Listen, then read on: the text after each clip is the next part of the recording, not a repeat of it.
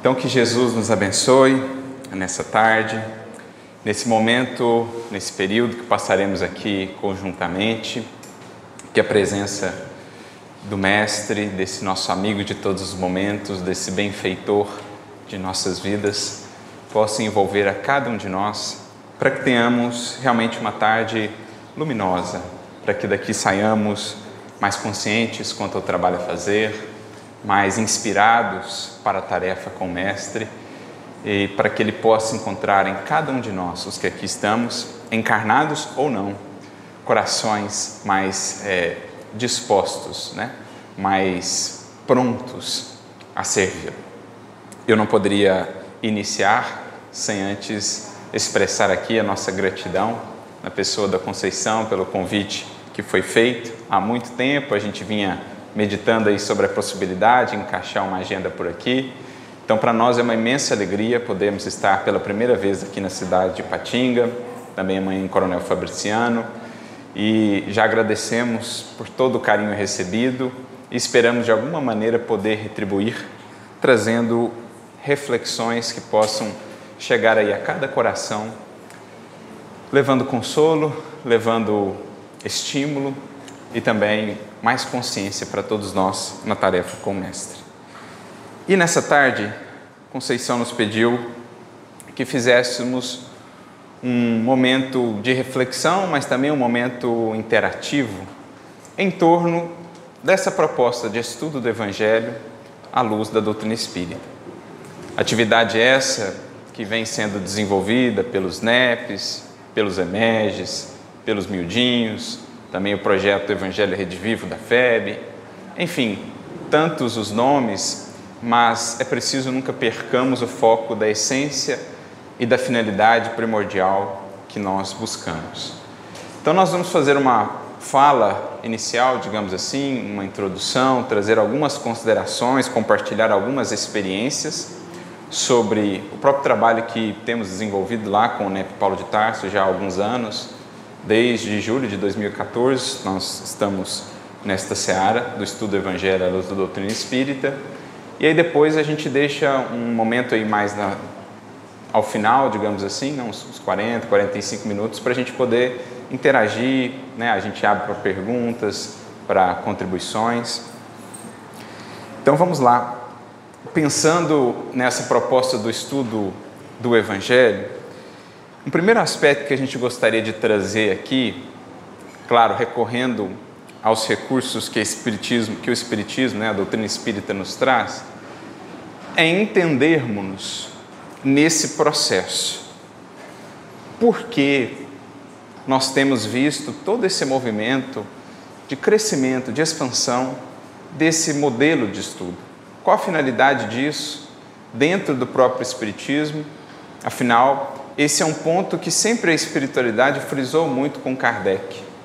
Quando a gente volta às obras basilares da codificação, é, mesmo aquelas que compõem né, todo, toda a constelação que Kardec nos deixou, para além das cinco obras básicas, digamos assim, nós vamos perceber sempre uma ênfase muito grande da espiritualidade superior, destacando para nós a importância do estudo das lições de Jesus a figura do Cristo, bem como o conjunto de valores e de princípios que são o fundamento do Evangelho, são a todo tempo trazidos para nós como sendo de fato o eixo que deve conduzir a nossa atividade espírita, bem como a nossa vida pessoal, para além mesmo só do momento de vivência espírita que temos ao longo da semana, nas reuniões que frequentamos, nas atividades que realizamos é preciso expandamos isso para a nossa vida como um todo, porque Emmanuel não deixa de frisar isso logo no prefácio da primeira obra em que se dedica a comentar versículos do Novo Testamento à luz do Espiritismo. No prefácio da obra Caminho, Verdade e Vida, ele faz questão de deixar claro para nós que muitos dos nossos equívocos e tropeços mais graves até aqui têm surgido em decorrência de louvar o Cristo nas igrejas nos templos que frequentávamos e menoscabá-lo nas ruas. E ele então define para nós que para Jesus, conforme o Evangelho, não há mais distinção, ou não deveria existir distinção entre, entre aspas, o sagrado e o profano, entre a vida religiosa e o restante da vida. Na verdade, é um todo só. Não se põe remendo num pano inteiro, como temos lá a lição do Evangelho. Não se põe remendo numa veste. É preciso a veste inteira ela tenha uma unidade. É preciso que a vida inteira do indivíduo ela reflita um compromisso, né? uma integralidade de compromisso com Jesus. Então, Emmanuel faz essa distinção para nós que para Jesus não existiam linhas delimitantes, não existiam linhas divisórias entre oficina e tempo. Toda a terra, toda a sua vida era ao mesmo tempo uma oficina de trabalho e um altar de adoração. Então, esse é um, um elemento que a gente precisa já incorporar para alcançarmos a grande finalidade do Evangelho, que se estende para muito além da casa espírita, que se estende para muito além do momento que a gente participa da reunião de um NEP, de um EMEG, de um miudinho. É algo que deve permear, que deve fecundar a nossa vida como um todo. E os espíritos, como falávamos, fizeram questão de frisar ao longo de toda a codificação, a importância do Cristo para a vida de nós espíritas, daqueles que nos colocamos nas fileiras do Espiritismo, como esse guia, como esse modelo, e a destacar essa importância então de criarmos intimidade com as suas lições. Porque já que ele é um modelo a ser seguido, essas lições devem ser então por nós bem entendidas, bem conhecidas para que sejam incorporadas em um novo modelo de vida que vamos construindo conforme o que aprendemos de Jesus. Algo que Paulo já falava dois mil anos atrás, alcançando bem a essência do Evangelho. Ele dizia assim em uma de suas epístolas: revestivos de Cristo Jesus. Nós, enquanto discípulos, somos convidados a gradualmente nos revestirmos de Cristo. Irmos de tal modo incorporando as suas ideias, as suas lições, que a nossa vida ela passe a ser cada vez mais um reflexo, uma imagem do que seja a vida proposta e vivida por Jesus. Essa é a ideia, essa é a grande meta para todos nós. Só que, e aqui entra uma visão histórica, digamos assim, mas não uma visão histórica só do ponto de vista material, uma visão histórica iluminada pela consciência espiritual, pela visão espiritual das coisas e dos processos e mecanismos de evolução no mundo, como Emmanuel faz lá no livro A Caminho da Luz, né? Aliás, essa que é uma obra maravilhosa, em que Emmanuel logo ao início diz, olha, nós não nos propomos aqui a uma visão histórica apenas conforme os fundamentos e as perspectivas da historiografia terrena. Nós vamos buscar uma visão histórica iluminada pelo conhecimento dos bastidores da vida, a influência do mundo espiritual, que é de onde, em verdade, parte a coordenação de todos os movimentos na Terra. Todo o processo de desenvolvimento, de evolução, tudo que se estabelece na Terra tem o seu nascedouro no mundo espiritual. Claro, os que aqui estamos encarnados num tempo, num espaço, contribuímos para a concretização disso, mas o grande fluxo de inspirações e de ideias procede do mundo espiritual, em especial a coordenação de tudo isso, que parte de Jesus, passando por inúmeros e inúmeros intermediários, chegando então àqueles que estão momentaneamente encarnados, que vão consolidando isso na Terra. Missionários que vêm encarnam para levar adiante empreitadas de progresso neste ou naquele ramo da ciência, da filosofia, da religião os espíritos de condição mais mediana, como nós outros, que encarnamos também para contribuir de alguma maneira com o nosso tijolinho no edifício do progresso. Então, a história vista do mundo espiritual, ela ganha horizontes e dimensões muito mais amplos do que simplesmente analisar com a estreiteza dos sentidos humanos, né? com a estreiteza, a limitação do olhar puramente material. Então, é esse tipo de perspectiva histórica que nós vamos aqui recorrer a perspectiva histórica que o Espiritismo nos traz, para que possamos nos entender em que momento estamos, especialmente aqui na questão do movimento espírita, no que diz respeito a esse estudo do Evangelho. E a gente percebe que veio Cristo estabelecendo um marco fundamental para a história da humanidade. Não há nada que se equipare em termos de momento marcante da história da humanidade à vinda de Jesus. Talvez o único paralelo que poderíamos estabelecer é o próprio momento da criação do planeta.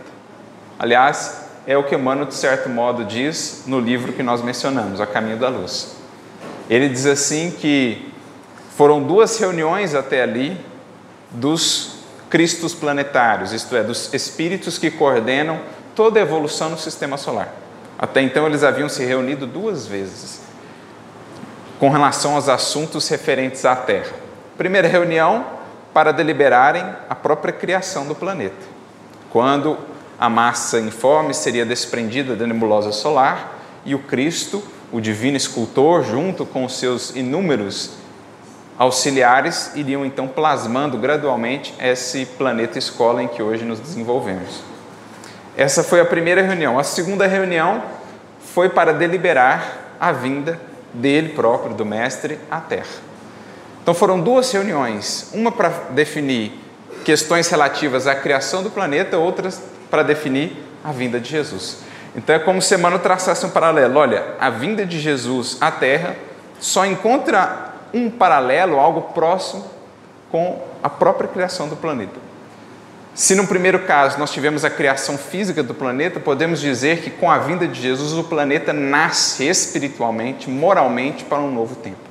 É uma espécie de nova criação da humanidade terrestre com a vinda de Jesus.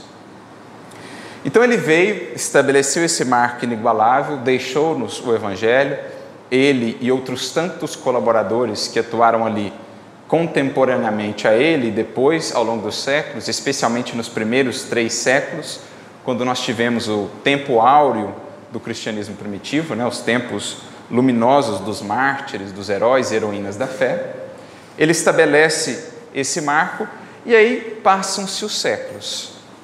A mensagem pura que o Mestre nos traz foi de algum modo sendo maculada, sendo envolta pelas incompreensões, pelos interesses humanos. E a gente foi, de certo modo, perdendo um pouco o contato com a essência do Evangelho. De modo que chegou um tempo em que considerávamos razoável, em nome do Evangelho, para a maior glória de Deus, até perseguir e torturar em nome do Cristo, em nome do Evangelho, em nome da cruz. Então, tal foi esse desvio que foram necessários muitos missionários, muitos corações abnegados descerem à terra, enviados por Jesus, para gradualmente irem resgatando para nós essa essência da qual nos havíamos afastados, afastado. Presos excessivamente a formas exteriores, né, a toda uma ritualística da fé que suplantava a essência, a incorporação da mensagem, a gente havia se perdido nesses meandros. E aí vieram vários espíritos, de certo modo, para nos relembrar do que é o foco.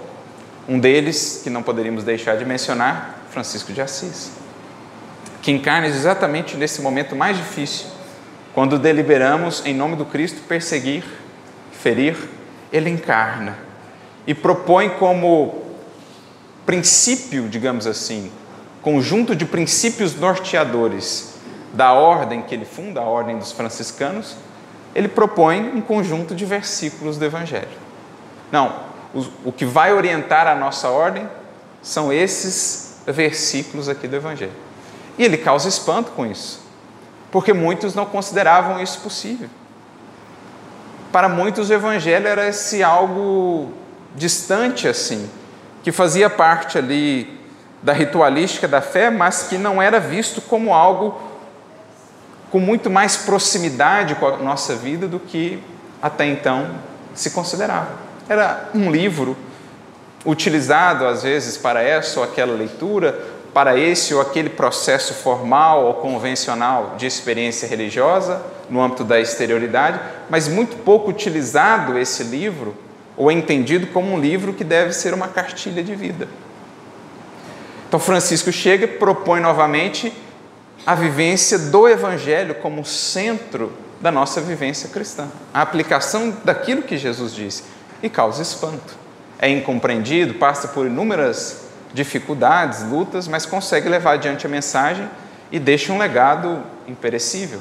Ele, juntamente com os tantos franciscanos que entraram no caminho de suas pegadas, trouxeram uma renovação, digamos assim, para o seio do cristianismo. Passam-se os séculos, o processo continua, né, ainda de afastamento, ainda de uma série de elementos exteriores que fomos vinculando ao Evangelho, e então o alto, como Jesus havia previsto, inicia um projeto de resgate do Evangelho. Não sabemos ao certo quando isso se iniciou. Jesus já havia falado sobre isso quando esteve entre nós, porque já sabia que, de algum modo, nos distanciaríamos da essência.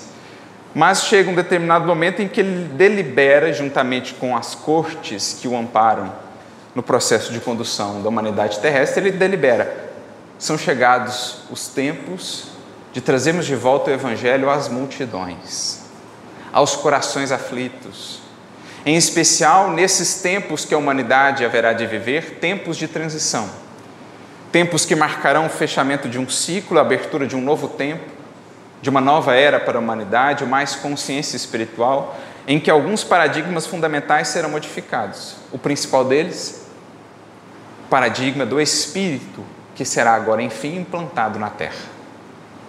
Não mais a matéria a suplantar, a obscurecer, digamos assim, todos os potenciais do ser espiritual, mas agora, enfim, o ser espiritual tomando consciência de si para expressar-se em suas imensas potencialidades, para desenvolver-se, para conseguir ver na matéria uma companheira, um recurso educativo, mas não a meta e objetivo de sua vida.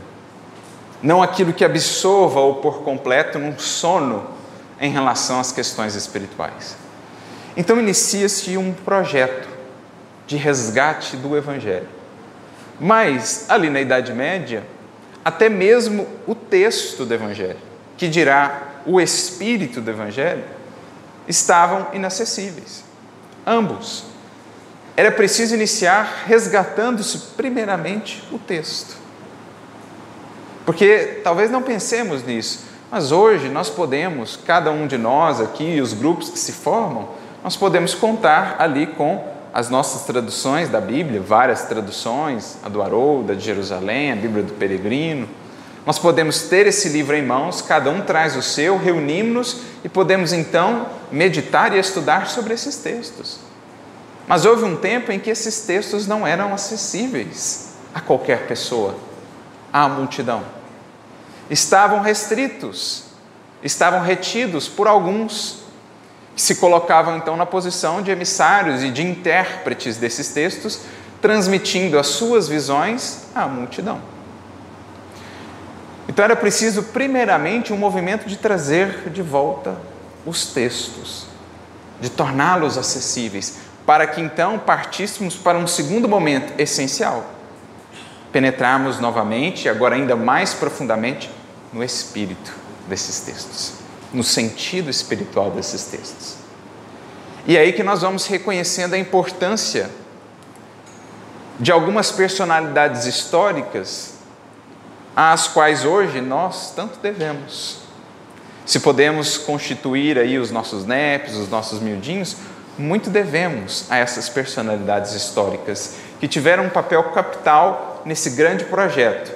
E pensando em um projeto orientado e coordenado pela espiritualidade, nós não estamos falando de algo dentro de um período de 50 anos, dentro de um período de 100 anos. Os projetos da espiritualidade, em especial aqueles mais importantes para a história da humanidade, eles se desenvolvem no transcurso de séculos. Porque veem eles as coisas de um panorama diferente. O ponto de vista, como diz Kardec, o Evangelho segundo o Espiritismo, é distinto. O que para nós parece algo longo, demorado, aqui numa encarnação, 50 anos, 60 anos, para algo avançar, poder ter alguns desenvolvimentos, para o mundo espiritual não é nada, é um piscar de olhos. Então, quando eles pensam em um projeto, eles estão pensando em algo que vai demandar muitas gerações aqui entre os encarnados. Um projeto no qual, muitas vezes, os espíritos que nele atuarão virão mais de uma vez para dar continuidade a esse desenvolvimento. E é o que vemos no que diz respeito ao Evangelho. Nós podemos, por exemplo, identificar algumas figuras aqui que tiveram essa importância. Ian Rus, Jerônimo de Praga, John Wycliffe, que foram nomes que ali, no contexto da Idade Média, começaram a questionar algumas coisas em relação à visão predominante no cristianismo de então. A visão teológica construída até ali, aquela que prevalecia, alguns excessos, alguns desvios, como por exemplo a venda de indulgências ou de espaços no céu, começam a questionar esse tipo de coisa, dizendo em que bases isso se fundamenta no Evangelho, na fala de Jesus. Onde estaria isso? E naturalmente despertam resistências, encontram dificuldades, são perseguidos. Porque mais tarde Allan Kardec diria: o batismo de toda grande ideia é a perseguição, que será tão mais intensa, tão mais acirrada, quanto mais importante for essa ideia. Quanto mais ela venha renovar as coisas, mais perseguida ela será, mais resistências ela despertará. E não seria diferente no que diz respeito ao Evangelho. Afinal, o Evangelho é o que há de mais importante que a humanidade terrestre já recebeu. E qualquer coisa que vise trazê-lo novamente às consciências, despojado dos excessos, dos desvios humanos, das incompreensões, qualquer coisa que vise trazê-lo límpido, claro puro para as consciências, enfrentará resistências. Isso desde séculos, desde os tempos de Jesus. Mas em especial nesse movimento de resgate, enfrentaram esses espíritos com muito denodo perseguições. Em especial, Ian Hus, aquele que viria a ser a encarnação futura o próprio Allan Kardec. Ele, que em decorrência de suas ideias, começa a sofrer uma perseguição muito intensa, em determinado momento é convocado a um concílio que ocorreria na cidade de Constança, na Alemanha. Tivemos, inclusive, a ocasião de estar lá, inclusive no local onde ocorreu o concílio e onde ele foi julgado. E ele adere, vai até o concílio. Muitos diziam para que ele não fosse, porque imaginavam talvez já o que aconteceria, mas a princípio ele teria um salvo-conduto para ir até o concílio.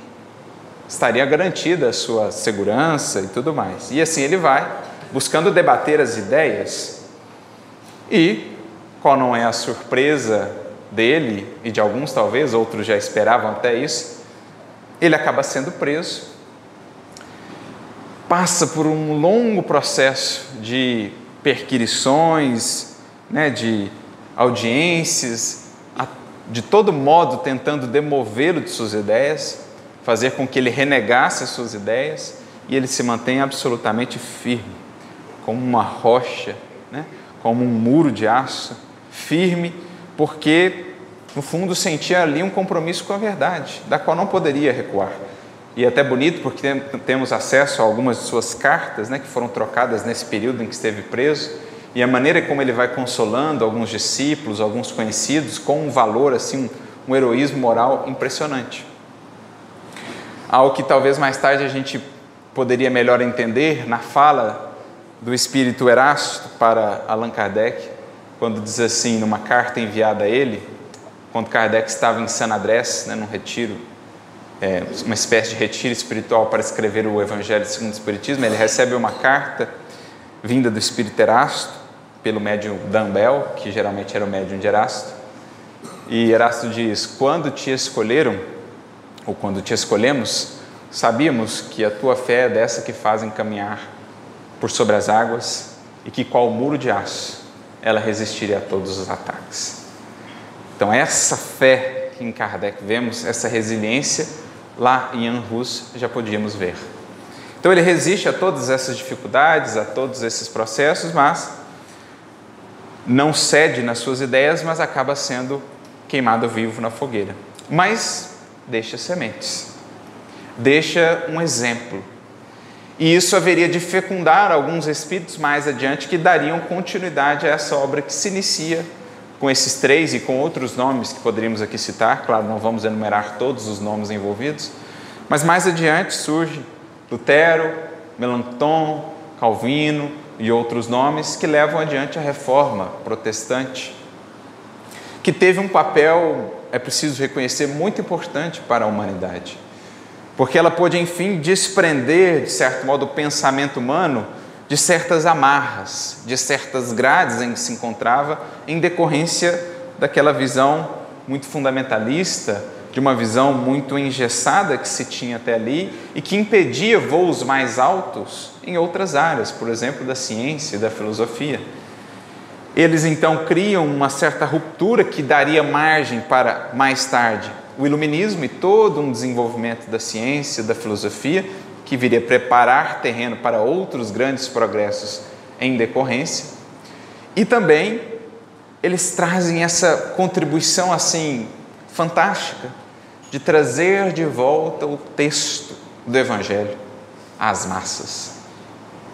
De trazê-lo novamente ao povo, de fazê-lo novamente universalmente acessível. Pode parecer algo, entre aspas, assim, não tão importante, mas Quão fundamental foi isso para os próximos passos? Porque precisamos lembrar que, em termos de Brasil, quando voltamos ao início do século XX, quando Eurípides se torna espírita e tinha lá suas dúvidas sobre as bem-aventuranças, ele não tinha uma Bíblia para acessar o texto. Só o teve porque ele era amigo de um sacerdote, que, sabendo da sua devoção, do seu interesse, lhe deu o texto. Então, até não muito tempo atrás, nós tínhamos essas questões ainda aqui no Brasil. Mas lá, Lutero praticamente funde, cria a língua alemã com a tradução que propõe do Novo Testamento, ou da Bíblia como um todo, em alemão, e assim inicia-se um novo tempo em que, ao menos, o texto agora passaria a ser mais acessível às criaturas. Mas, por óbvio, o texto por si não basta. O projeto da espiritualidade era algo maior.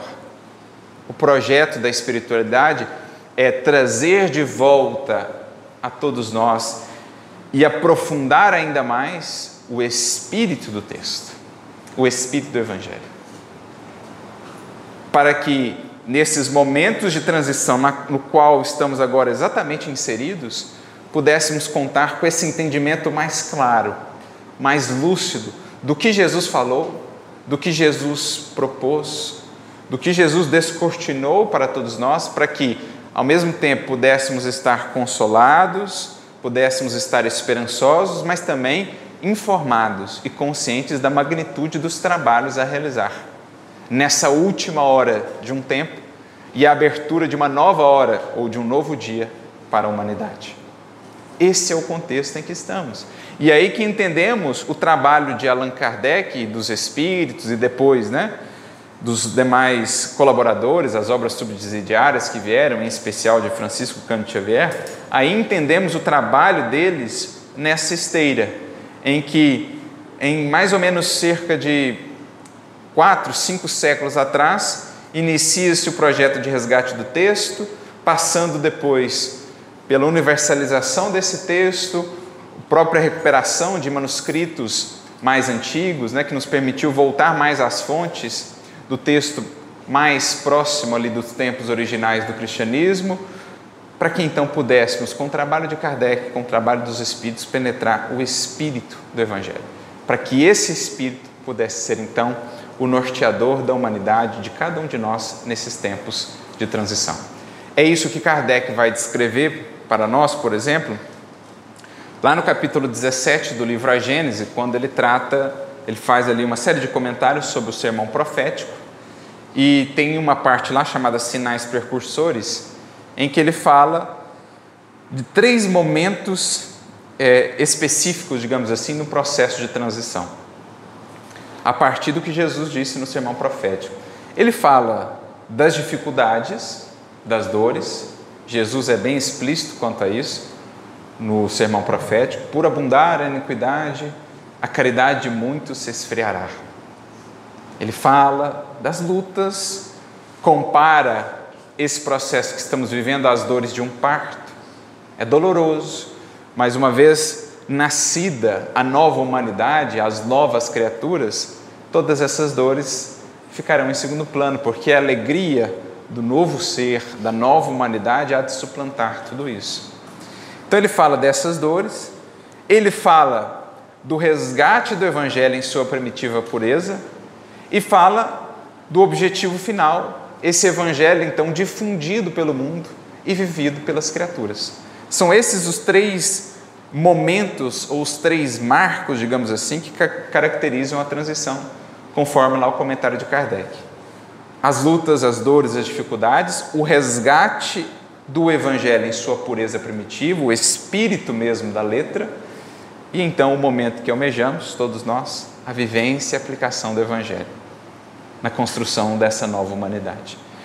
Então a gente percebe que nesse recorte, nessa visão histórica que aqui trouxemos, o papel dos estudos do NEP, do Miudinho, enfim, o esforço de estudo do Evangelho à luz do Espiritismo, ele se enquadra em especial nesse, nesse período, digamos assim, nesse marco aí do meio que mencionamos, o resgate do Evangelho em sua pureza primitiva. Claro que ele acaba alcançando também nos, ele acaba também nos alcançando né, nas dores e nas lutas que nós vivemos, porque traz o consolo, porque traz-nos a resiliência, etc. Mas em especial, a grande finalidade aqui do Espiritismo, a grande contribuição dele, é trazer essa mensagem de Jesus agora explicada, desenvolvida, para que não seja mais um, um acreditar sem um fundamento mais sólido, para que não seja mais uma esperança que não esteja ali muito bem fundamentada, para que seja algo de fato sólido nos corações e então possa sustentá-los nas provas e nas lutas que viverão. Aliás, é isso que os Espíritos vão comentar no Livro dos Espíritos, na questão de número 627, quando Kardec pergunta para eles: Mas se Jesus já nos ensinou tudo sobre as leis divinas, qual a finalidade de vocês, os espíritos? Né? Em outras palavras, é mais ou menos isso que ele pergunta. Ele já nos ensinou tudo, pelo menos o principal quanto às leis divinas, qual a finalidade de vocês, os espíritos? E então, os espíritos responderão a Kardec, orientando também a todos nós, dizendo assim: Jesus empregava a miúde, ou seja, com frequência, parábolas, simbolismos em suas falas. Preciso é que agora tudo isso se faça claro e acessível, a fim de que ninguém possa pretestar ignorância. Essa é a nossa missão. Estamos incumbidos de abrir os olhos aos cegos, de fazer com que ninguém possa interpretar a bel prazer ou segundo as suas paixões e interesses a lei de Deus, traduzida ou expressa para nós no Evangelho para que então essa lei bem compreendida possa nortear os caminhos das criaturas e ninguém mais possa dizer ou protestar ignorância, não conhecia, não sabia, não entendia. Essa é a nossa missão, dizem os Espíritos, esclarecê-los quanto a esse entendimento, relembrar o que Jesus disse, desenvolver e aprofundar o que ele disse. Não é o que ele falou sobre a missão do Consolador? Vos relembrará tudo quanto tenho dito vos guiará em todo o conhecimento da verdade, desenvolvendo o que ele disse de maneira simbólica, de maneira velada outrora, porque não estávamos aptos a entender. Muitas coisas ainda teria vos dizer, por ora, porém, não poderia suportar, diz o Mestre. Estava reservado ao tempo nos dar mais recursos para entender. Estava reservado ao Espiritismo, ao Consolador no futuro, trazer-nos as chaves de entendimento para acessarmos aquilo que outrora não poderíamos compreender, ou não teríamos recursos para compreender. Essa é a ideia, né? Num voo bem panorâmico, num voo assim rápido pela história da humanidade, que na verdade envolve inúmeras variáveis, milhões e milhões de seres, de destinos que se entrelaçam, a gente fez aqui um recorte para entendermos mais ou menos a magnitude do projeto em que nós estamos inseridos. Nós estamos a falar, gente, da culminância de um processo que envolve pelo menos cinco séculos. Desde a primeira atuação lá de Ian Rus, poderíamos até voltar antes no tempo, até a segunda vinda dele na pessoa de Allan Kardec, olha quanto investimento da espiritualidade para que chegássemos até aqui, tendo hoje em mãos o texto do Novo Testamento e os textos da doutrina espírita que se complementam uns aos outros, trazendo-nos o Espírito que dá vida. As palavras que vos disse são Espírito e são vida, dizia Jesus. E é isso o que o Espiritismo, em especial o estudo do Evangelho à luz do Espiritismo, vai nos ajudando a compreender. Essa deve ser a nossa visão para que a gente não se perca em elementos secundários, para que a gente não se perca em rótulos, em nomes, em títulos, para que a gente foque no alvo. Qual alvo? acessar o Evangelho para vivê-lo. Qualquer movimento, qualquer esforço que esteja visando isso, está com Cristo. Estará contribuindo. E é isso que nós precisamos compreender. O que o Espírito de Verdade, que é o próprio Mestre, nos pede. No capítulo 20 do Evangelho segundo o Espiritismo, os trabalhadores da última hora, na mensagem muito bela, os obreiros do Senhor. Felizes aqueles que disserem aos seus irmãos: unamos esforços, cessemos ou façamos calar as discórdias, as diferenças e saibamos focar aquilo que é essencial para que a causa não sofra perda, para que a causa esteja acima de quaisquer outros elementos que são absolutamente secundários. Pessoas, nomes, rótulos, títulos vêm e passam. Agora, o alvo que é o Cristo cada vez mais vive em nós, que é o bom e velho, como Paulo dizia, revestir-se de Cristo, esse precisa estar sempre a ocupar o céu de nossas consciências, os horizontes de nossa mente, para que não nos desviemos do caminho, como outrora tantas vezes fizemos no que diz respeito ao Evangelho. Então aqui entra esse esforço que os NEPs vêm desenvolvendo, mas que começa antes lá com Honório Onofre de Abreu, muito inspirado, e aqui não poderíamos deixar de mencioná-lo, trazendo nosso preito de gratidão, muito inspirado, seu Honório, por Emmanuel, que foi no movimento espírita, talvez, o grande artífice, né, o grande coordenador, o grande pioneiro a abrir horizontes nesse tipo de estudo. Claro, seguindo no mesmo caminho, na mesma senda que Kardec já havia aberto com o Evangelho segundo o Espiritismo, que costumamos sempre dizer, não é um ponto de chegada. O Evangelho segundo o Espiritismo é um ponto de partida.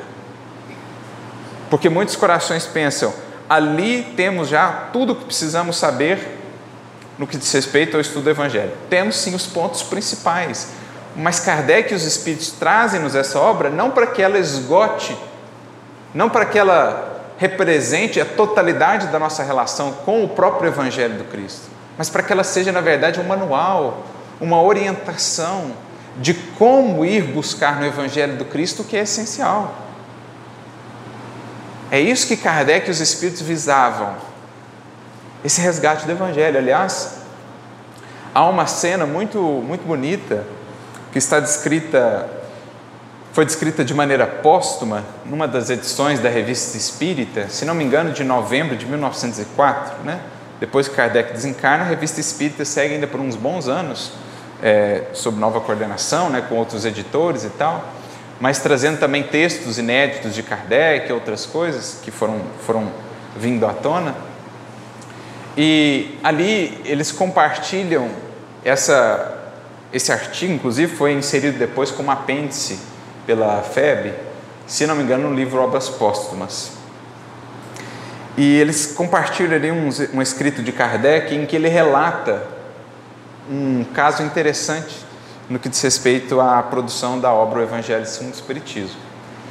A gente já mencionou aqui um, um detalhe, né, que Kardec em determinado momento ele deixa Paris e vai para San Andrés, onde passa algum tempo para dedicar-se à escrita da obra e também por questões de saúde. A região de San Andrés fica ali na Normandia, na costa francesa, uma região muito bela e tudo mais. E Kardec passa ali algum tempo refazendo as suas forças, a, a sua saúde, e também para se dedicar mais inteiramente à escrita da obra. Inclusive, ele recebe uma mensagem de Erasto dizendo: Entendeu agora porque a gente precisava de você aqui? Ele achava que tinha ido para lá só por questões de saúde, mas na verdade eram os espíritos que haviam mobilizado para que ele pudesse estar lá. E Erasto diz: a obra como a que estamos produzindo precisa de insulamento sagrado. Como a dizer que, em especial para escrever o Evangelho segundo o Espiritismo, os espíritos tiraram Kardec de todo o rebuliço ali de Paris, aquele tanto de gente que buscava as reuniões da Sociedade Parisiense de Estudos Espíritos, enfim, deixaram ele quase que exclusivamente focado para a escrita daquela obra, tal a importância que ela tinha. Então ele fica ali por um tempo correspondendo-se com Amélie e recebia também mensagens mediúnicas é, por meio dessas correspondências, e aí ele volta para Paris. Quando ele volta para Paris, ele não fica na casa dele propriamente, ele vai para a Vila Seguir, aquela vila no qual eles tinham ali um imóvel e para onde planejavam se mudar ao final da vida, inclusive criar ali um lar de idosos e tal. Kardec desencarna exatamente quando estava de mudança para a Vila Segur, rompe o aneurisma e ele desencarna né, em 31 de março de 1869. Então ele fica ali, mesmo estando em Paris, a Vila Segur ficava ali nas proximidades, ele fica meio que retirado ainda para seguir na composição dessa obra. E um dia ele é buscado por uma médium de Lyon, que veio visitá-lo e encontra apenas Amélie. Amélie informa: olha, infelizmente ele não está. Ele está lá na Vila Seguiu, está trabalhando em alguma coisa. Ele não havia informado Amélie sobre a obra em que ele trabalhava, não havia falado nada com ninguém. Inclusive, ele fica até surpreso com as mensagens que vão chegando, porque ninguém sabia do que ele estava trabalhando e as mensagens refletiam de fato a obra em que ele estava trabalhando. Mas a Emily, conhecendo a médium, sabia que ela tinha faculdade de desdobramento mediúnico. Ó, oh, ele está lá, por que, que você não vai lá visitá-lo? Não é que você não vai lá ver o que, que ele está fazendo. E ela aceita. Elas fazem ali na hora né, o experimento, ela entra em estado de sono, de desdobramento ali, e em espírito desloca-se, um sonambulismo lúcido, né? Ela desloca-se até onde Kardec estava, descreve a casa, ela nunca havia visto a casa, e Kardec até se impressiona, porque ela não só descreve a casa, mas onde ele estava na casa que não era onde geralmente ele ficava quando trabalhava. Nesse dia em específico, ele estava num outro lugar e ela descreve exatamente isso. Então, mais elementos que traziam veracidade né, ao informe. Kardec faz questão de pontuar tudo isso.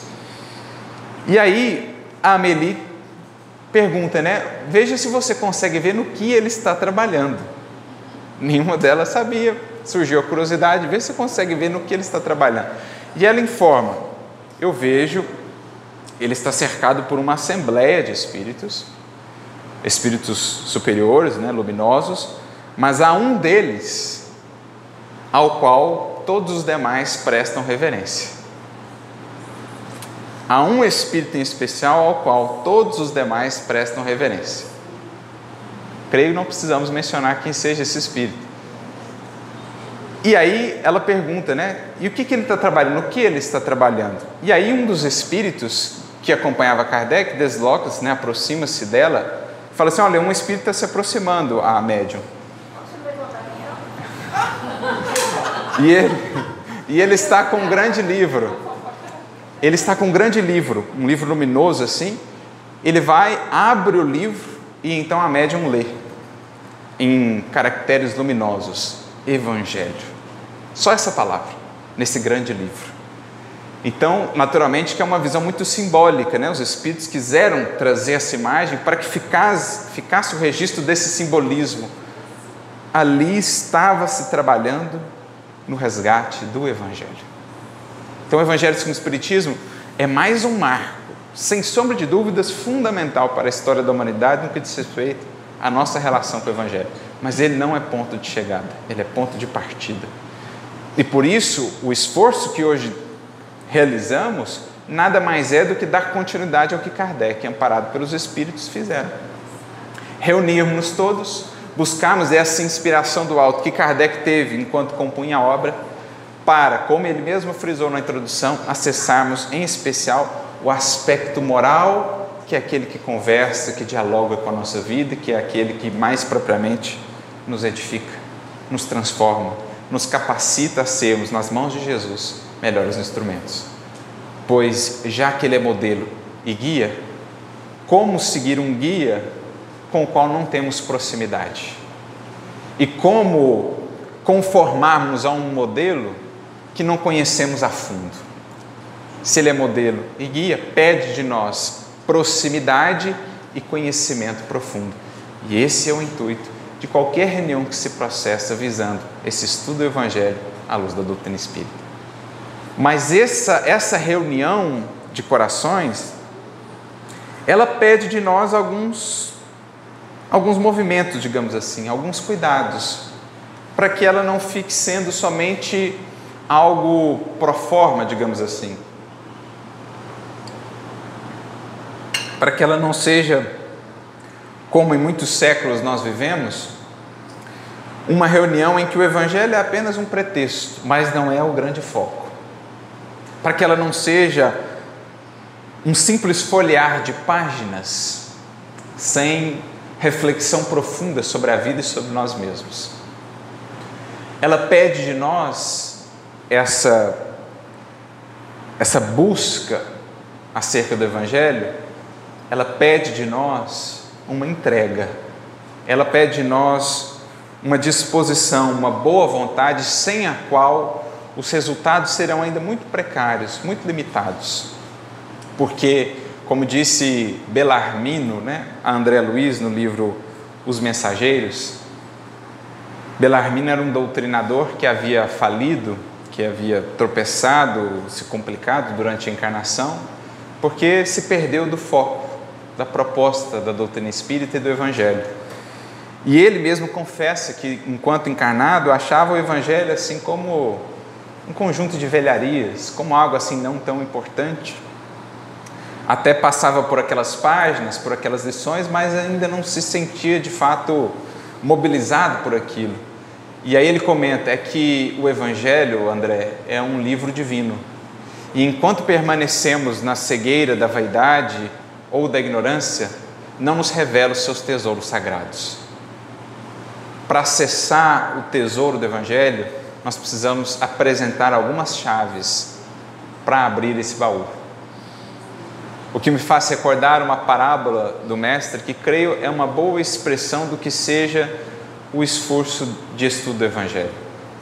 É aquela parábola em que Jesus fala de um tesouro oculto no campo mas que para achar e acessar esse tesouro, não está dito explicitamente na parábola, mas entendemos por óbvio, para achar um tesouro oculto no campo é preciso cavar. E às vezes cavar bem fundo. E é isso que a gente vai percebendo, o estudo do Evangelho vai pedir de nós. Darmos a Ele a paciência, a perseverança, a continuidade, a boa vontade, a disciplina, para que então ele nos retribua gradualmente com os seus tesouros incomparáveis e inesgotáveis. Quanto mais oferta a criatura de si ao Evangelho, mais o Evangelho oferta de volta em retribuição por aquilo que ela tem dado. É aquele princípio, aquela lógica do Evangelho que às vezes parece até injusta. Quem mais tem, mais ainda lhe será dado e aquele que pouco ou nada tem, mesmo que acha que tem, lhe será tirado. A gente fala, mas que lógica é essa? Quem já tem vai ganhar ainda mais, e quem não tem nada, mesmo que acha que tem, vai perder?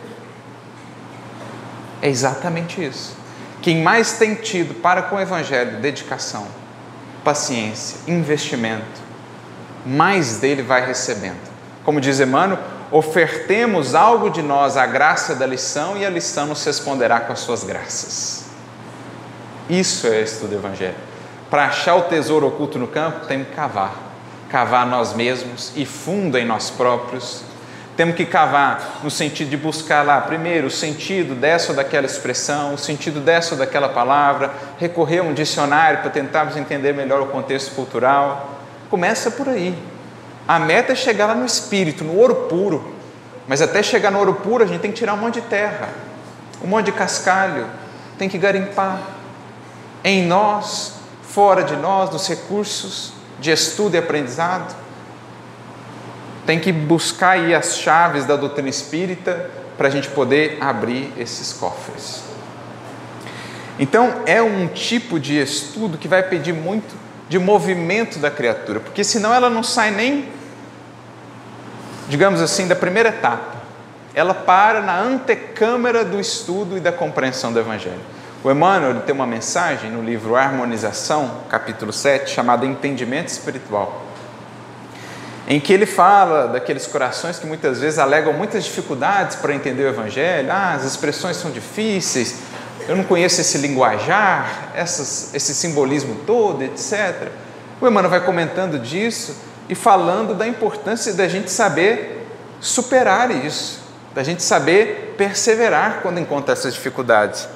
Porque em nossa presunção, em nossa vaidade, muitas vezes nós parávamos na antecâmara realmente do santuário que é o Evangelho. Ah, não, essa lição aqui, essa fala de Jesus não faz sentido. E a gente deixava. Não, isso aqui eu não consegui entender. E aí vai deixando. Não, isso aqui de alguma maneira foi adulterado, porque não pode ser isso. E o que a gente vai percebendo é que, em geral, no que diz respeito ao entendimento, à interpretação do Evangelho, o problema nunca estará no Evangelho, mas sim naquele que o interpreta mas sim ainda na falta de recursos para acessá-lo em sua plenitude. Por isso, Emmanuel diz nessa mensagem que mencionamos: estudo e observação do Evangelho também constituem trabalho e da mais alta envergadura. Gente, quando a gente vem para um grupo de estudo como o NEP, nós estamos vindo trabalhar. Não é só ouvir, não é só vivenciar as vibrações agradáveis que ali existem pela presença espiritual. Nós temos que vir com o espírito de trabalho, porque ali a gente vai receber uma série de recursos que precisarão ser trabalhados, às vezes por semanas a fio, por anos a fio, até porque quando nós buscamos mais propriamente o Evangelho, confere-nos também o Senhor as circunstâncias para aplicá-lo em nossa vida. Enquanto talvez estávamos distantes dele, indiferentes a ele, vivíamos naquela aparente tranquilidade, como se as coisas estivessem bem, como tudo está certo, mas é aquela falsa paz. É a tranquilidade do lago que parece é, sereno, mas que esconde ainda em seu fundo um lodo que está ali, só guardado mas que uma vez agitado vem novamente à tona e turva aquelas águas. Assim muitas vezes é a condição do espírito. Parece tranquilo na superfície, mas ainda um monte de lodo a trabalhar. Quando ele começa a mexer com o evangelho, quando ele começa a interessar-se pelo evangelho, não só recebe ele as luzes do evangelho que lhe ampliam o discernimento, que o ajudam a entender melhor o que é, onde está, como está, para onde vai, o que busca, como também ele passa a receber do alto ocasiões de testemunho do que tem aprendido. Por isso, uma das primeiras coisas que a gente fala para um novo membro, um novo integrante lá do NEP, está preparado, porque é dito e feito. O indivíduo entra ali, passa um ano, passa dois anos, começam a vir provas, começam a vir as dificuldades, por quê? É ocasião de aplicação. Numa escola, temos os dias da aula teórica, mas temos os dias da prova prática. Assim também, sendo o NEP ou sendo o estudo do Evangelho a grande escola do Cristo, chegará também o momento das provas práticas, no âmbito do lar, no âmbito da saúde, no âmbito do trabalho, no âmbito da própria atividade espírita, em que às vezes passaremos por dificuldades maiores, em que seremos chamados a exemplificar. Então, a gente tem que comparecer com esse espírito de trabalhadores, não só daqueles que lá vão, ouvem e saem sem uma ligação mais efetiva, sem trazerem aquilo para, digamos, o laboratório da vida. Cada um que ali comparece tem que comparecer como quem realmente está interessado em construir com aquele mestre uma intimidade, um vínculo, uma relação. Não só absorver, não só ouvir aquele que é o facilitador ou condutor do dia, ou aquela pessoa que é tida como uma referência, não, comparecer como mais um aprendiz interessado. Porque a grande finalidade é fazer com que cada membro ali do grupo crie de si para com o mestre uma relação mais estreita na sua vida particular nos seus estudos depois, que fará sozinho, em casa, na família, realmente desejar, ansiar por conviver mais com Jesus. Esse é o objetivo. E isso pede de nós trabalho, esforço.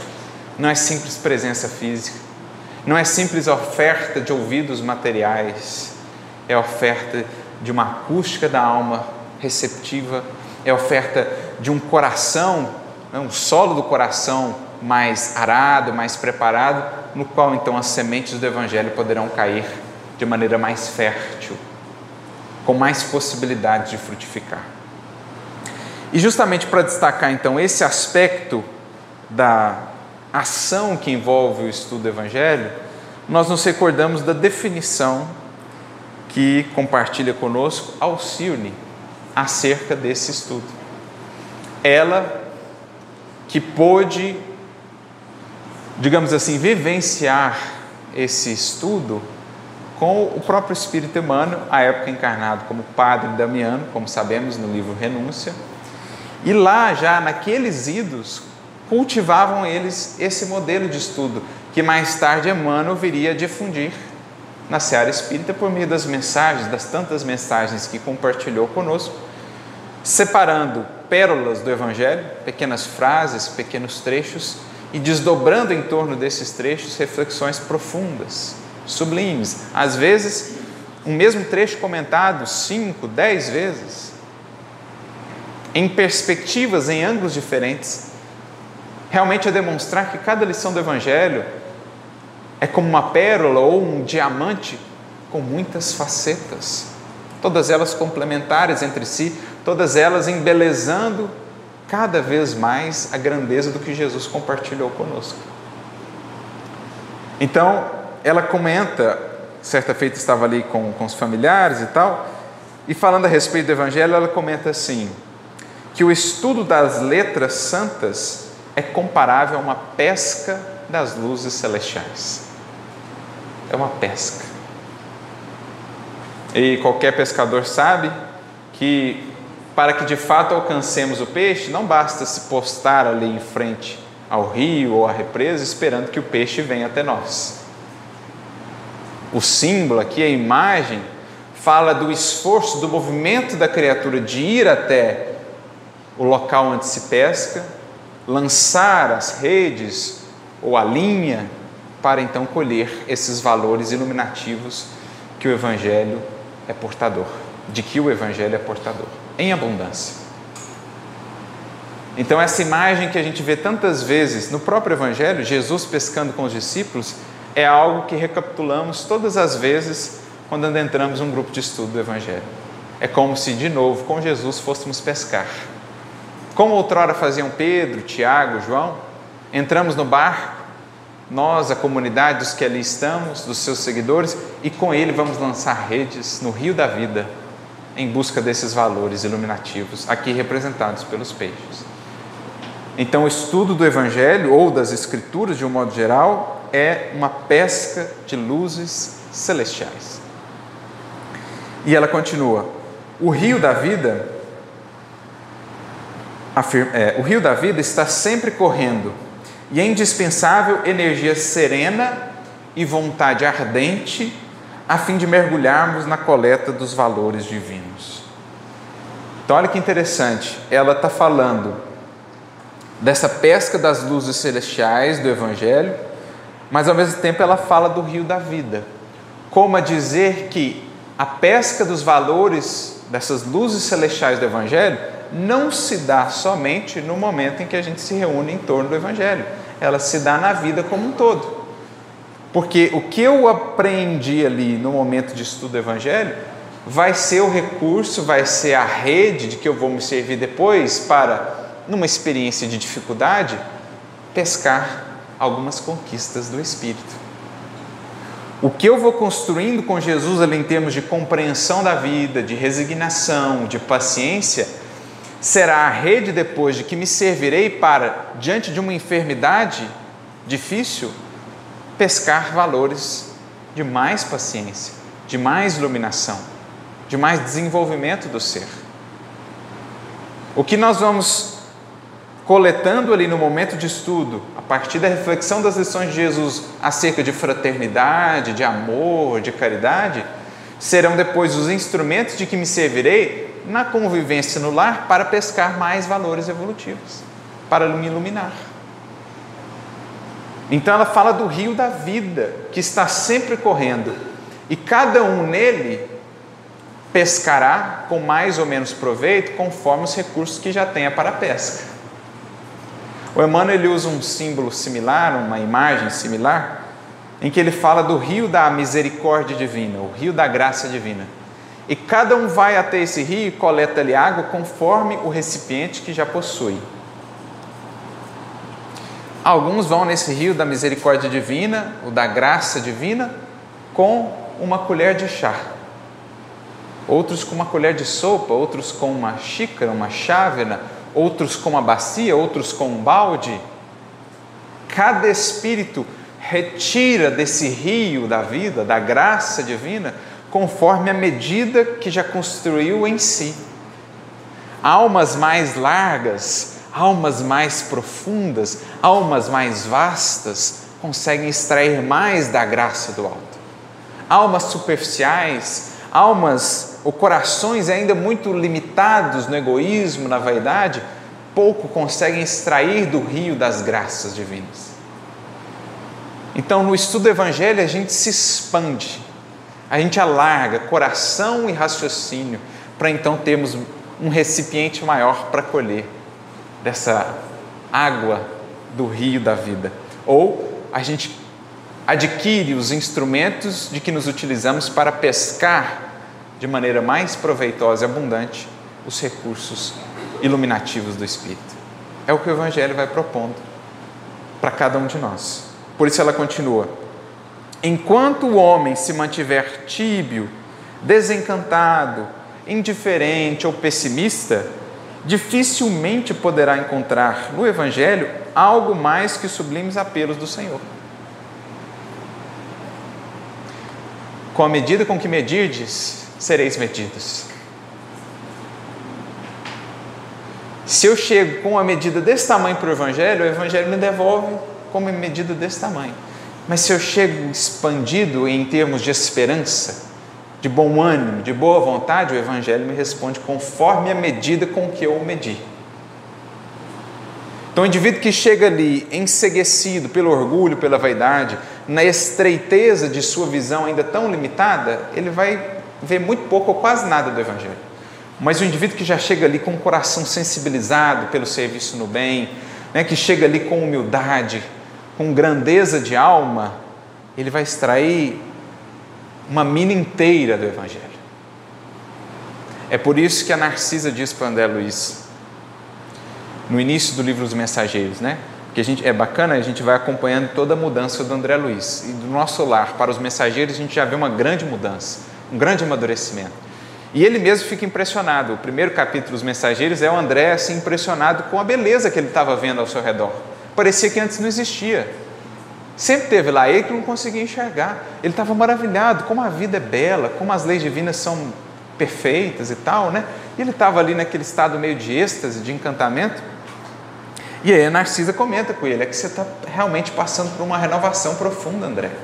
E aí, falando acerca do Evangelho, ela diz assim: enquanto a criatura se engolfa apenas em cálculos e raciocínios, o Evangelho não parece senão um repositório de ensinamentos comuns, nada demais. Mas quando se lhe despertam os sentimentos superiores, os sentimentos sublimes, eis então que o Evangelho revela aspectos antes desconhecidos da sua inteligência. E ela conclui: quando crescemos para o Senhor, as suas lições também crescem para nós. Quanto mais crescemos em aplicação com Cristo, mais o Evangelho se engrandece ao nosso olhar. Agora, enquanto a gente permanece ali, né, indisposto, preguiçoso, sem a disciplina devida, sem a constância, parece que o Evangelho não, não traz nada assim de tão impactante. A gente parece não conseguir entender como as pessoas às vezes se emocionam tanto, né? acham aquilo tão sublime. É porque falta a gente avançar nessa construção de perspectivas de recepção do Evangelho. Aliás, isso por vezes acontece assim. No nosso NEP mesmo, no, no, em outros grupos similares com os quais gente podemos conversar, é muito comum que ali surjam corações que chegam no primeiro momento assim, muito entusiasmados, achando que estudo o Evangelho é algo meio que mágico, assim, que você abre uma, uma torneira lá e aquilo vai descer de, de roldão, né? uma, uma catarata que vem do alto, uma cachoeira, e aí chega lá e percebe que na verdade é um trabalho assim, às vezes até entre aspas, tá? moroso, demorado, muito meditado e refletido, para ir colhendo as pepitas de ouro. Tem que tirar um monte de cascalho, que são visões nossas, atavismos, incompreensões, ignorância, para a gente colher alguma coisa de ouro. E aí muitos desencantam-se. Fica ali algumas reuniões e depois segue seu caminho, porque ainda não conectou com essa ideia de que ali é sobretudo trabalho. De que ali pede de nós essa constância. Por isso que Austino faz questão de frisar: ó, energia serena e vontade ardente. A vontade ardente representa a disciplina, a constância, é o que alimenta a gente em todo esse processo de garimpar muito cascalho para tirar o ouro, que vai sendo cada vez maior, em maiores quantidades, quanto mais maduros vamos ficando. Mas também energia serena, para que a gente não se deixe conduzir só pelo entusiasmo a gente vai para o Evangelho com serenidade, com maturidade, sem precipitação, sem aquela febre. Porque a primeira face do Evangelho é a do consolo. E essa a maioria vai conseguir acessar, mas ela é a primeira face. Como diz aquele trecho do Apocalipse, né? Quando João descreve lá o anjo dando um livrinho para ele, o livrinho ele é um símbolo do Evangelho, da mensagem de Jesus. Ele diz assim: esse livrinho, na boca era doce como mel, mas no ventre era amargo. Esse é o Evangelho, gente. No início tem até aquele encantamento né, do consolo, da esperança e tal. Mas daqui a pouco você vai passando nas reuniões, você vai criando mais intimidade, você vai vendo que o negócio começa a amargar lá dentro, porque ele começa, ele começa a criar uns incômodos, assim, ele começa a criar umas coisas dentro de você, você fala, puxa vida, eu não senti isso antes não é porque antes aquilo nem te incomodava, faltavam luzes para perceber, faltava sensibilidade, mas o Evangelho vai trazendo incômodo também, porque é função dele incomodar. E é isso que ela está dizendo. Se eu não tiver energia serena e vontade ardente, eu não passo das primeiras etapas no estudo do Evangelho. Se a gente comparecer ali com desânimo, só na, na condição daqueles que querem receber e nada dar, o Evangelho muito pouco vai revelar-se, ou vai revelar de si para nós. Né? O Emmanuel tem uma mensagem é, muito interessante no livro Pão Nosso, capítulo 68, chamada Necessário Acordar, em que ele comenta aquele versículo de Paulo, né? Desperta, tu que dormes, levanta-te entre os mortos e Cristo te iluminará.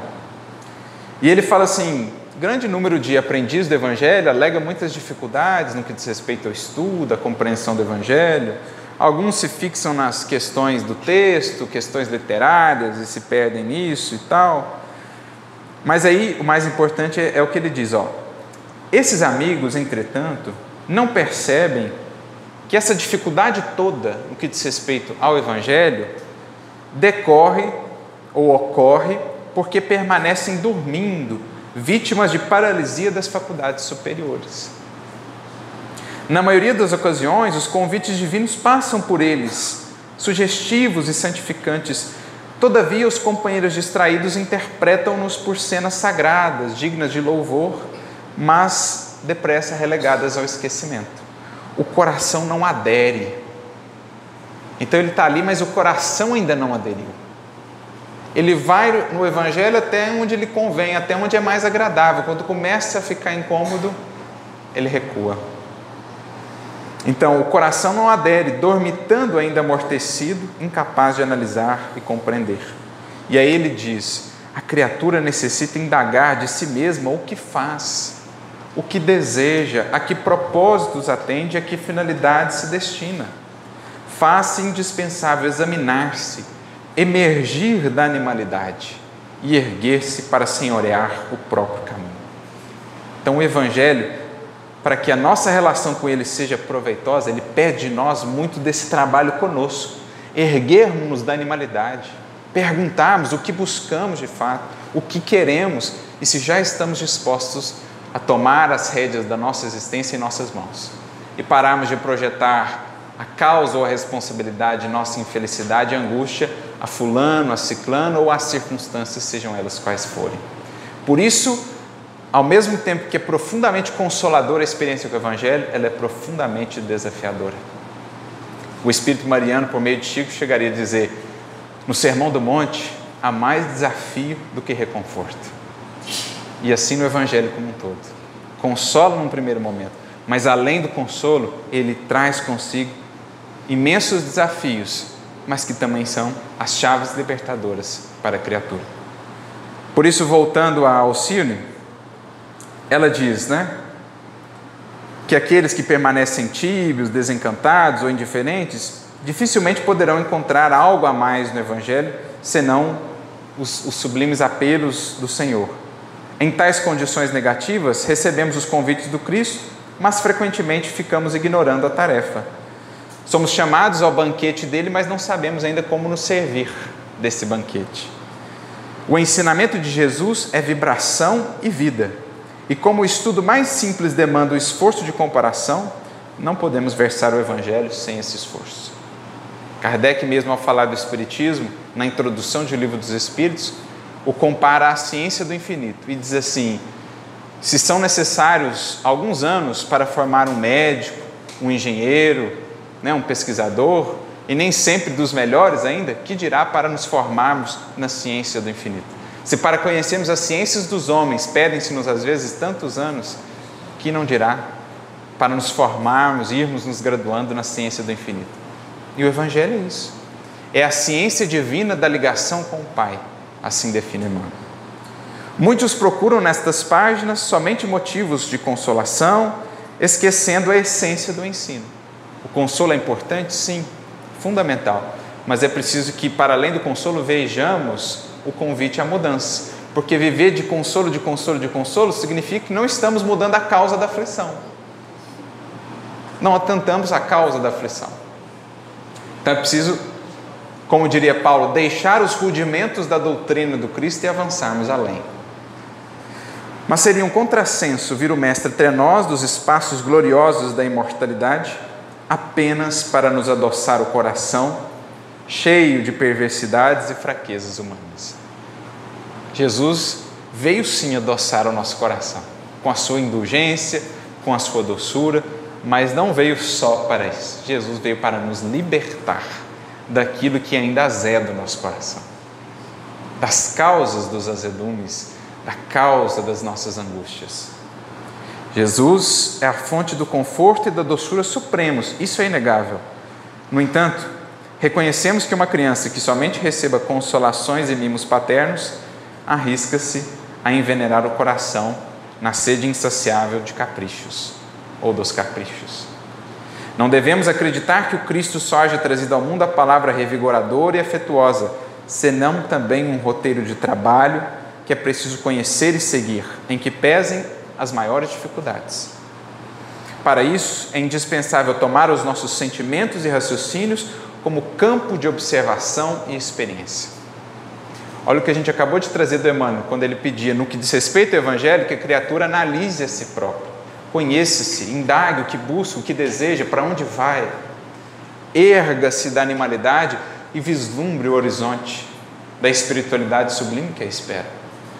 É o que Alcine já dizia lá, que ela aprendeu com o Padre Damiano. Entender que o Evangelho é um roteiro de trabalho no qual é preciso conheçamos, é, é preciso tornemos os nossos sentimentos e raciocínios um campo de observação e experiência trabalhando diariamente com Jesus na construção da arca íntima da nossa fé, né? desse, desse baú, desse tesouro interno da nossa fé. E aí ela conclui dizendo: naturalmente que essa edificação não prescinde do material adequado, constituído pelas virtudes e conhecimentos nobres que adquirimos no curso da vida. São esses os elementos que procuramos em nossa, em nossa pesca das luzes celestiais, para que, recebendo as consolações de Jesus, sejamos igualmente operosos trabalhadores. Isto é, não mais apenas recipientes do Evangelho, mas agora aqueles que expressam o Evangelho. Não só mais beneficiados do Evangelho, mas aqueles que agora também beneficiam por meio do Evangelho. Essa é a grande finalidade que não podemos perder de vista. Para que não seja um estudo superficial, para que não seja simplesmente o folhear de algumas páginas ou o exercitar da inteligência, num processo que às vezes acaba virando, como diz Emmanuel, uma esgrima intelectual, não perder de vista o Evangelho trazido à nossa realidade, traduzido no lar, traduzido na atividade espírita, traduzido na convivência com qualquer pessoa, em mais indulgência, em mais paciência, em mais doçura, em mais caridade, enfim, em mais presença do Cristo em nós. Estudar o Evangelho é estabelecer intimidade com Jesus. Meditar sobre o Evangelho, diria Neilus, né? o processo de estudar e meditar o Evangelho é um processo de imantação da nossa mente, do nosso coração às esferas superiores. Que possamos, portanto, trabalhar nesses moldes e com essa consciência, para muito além de elementos secundários, exteriores, designativos, focar na essência e entendemos como parte desse grande projeto que há muitos séculos vem sendo desenvolvido pela espiritualidade e por tantos espíritos. Resgatamos o texto, estamos buscando resgatar o espírito para que o evangelho vivo atue por meio de cada coração na expansão do reino de amor, do reino de Deus que todos nós ansiamos.